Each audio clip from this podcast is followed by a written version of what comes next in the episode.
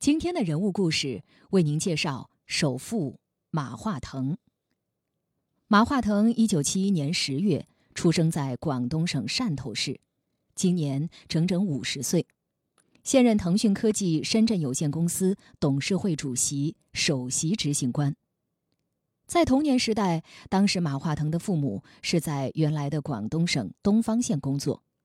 一九八四年，十三岁，正在读初二的马化腾，随着家人从海南迁到了深圳。之后的几十年，就开始了他在深圳的打拼。他一九九三年从计算机专业毕业，进入深圳润讯通讯发展有限公司，开始做编程工程师。专注于寻呼机软件的开发，一直升任到开发部的主管。这段经历让马化腾明确了开发软件的意义就在于实用，而不是写作者的自娱自乐。润讯提升了马化腾的视野，以及给了马化腾在管理上必要的启蒙。一九九八年，实用软件概念不仅培养了马化腾敏锐的软件市场感觉。也使他从中盈利不菲。马化腾是风靡一时的古巴卡的作者之一，他和朋友合作开发的古巴卡在赛格市场一直卖得不错。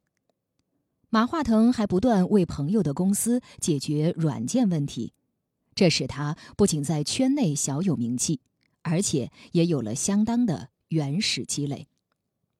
但他真正意义上的第一桶金是来自股市。他最精彩的一单是将十万元炒到了七十万元，这为马化腾独立创业打下了基础。一九九八年，马化腾和他的同学张志东合资注册了深圳腾讯计算机系统有限公司，之后又吸纳了三位股东：曾立清、许晨烨和陈一丹。作为一家没有风险资金介入就成立的软件公司。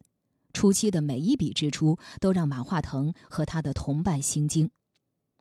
在决定做 OICQ 的时候，当时国内已经有了两家公司先做，产品比腾讯更有市场名气。马化腾没有想的更多，除了因为这个产品可以和公司的主项发展业务——移动局、寻呼台、无线寻呼方案和项目相互促进之外，也因为当时飞华、中华网等许多公司有意向做即时通讯项目，市场显得很有发展前景。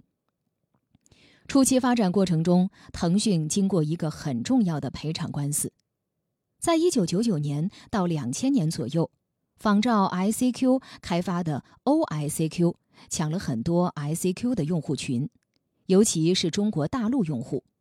后来，ICQ 公司通过法律途径，最终判定腾讯败诉，停止使用 OICQ 这个名称，并归还 OICQ 域名给 ICQ 公司，同时赔偿了一定金额的费用。自此，腾讯便使用了 QQ 这个名称。创业的初期，马化腾率领自己的团队做网页、做系统集成、做程序设计。但由于不懂市场和市场运作，腾讯的产品拿出去向运营商推销，却经常被拒之门外。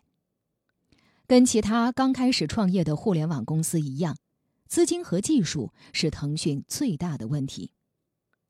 一九九九年二月，腾讯开发出第一个中国风味的 ICQ，即 OICQ，受到用户的欢迎，注册人数疯涨。很短的时间内就增加到几万人，人数增加就要不断的扩充服务器，而那时一两千元的服务器托管费对公司都是不堪重负。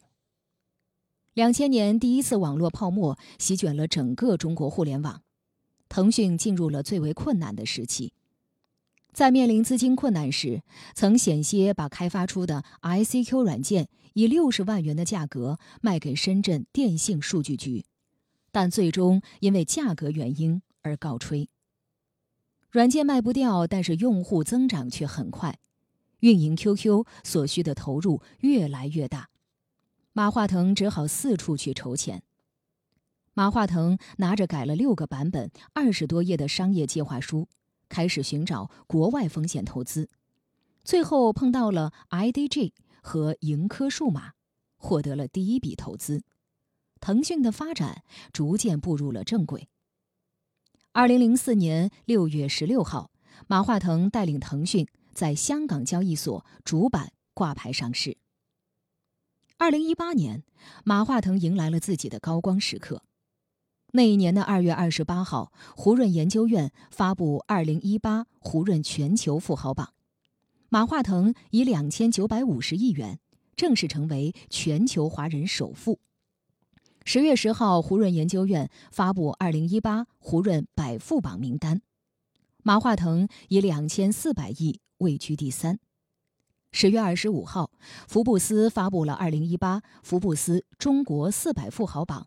马化腾以两千两百六十三点二亿元排在第二。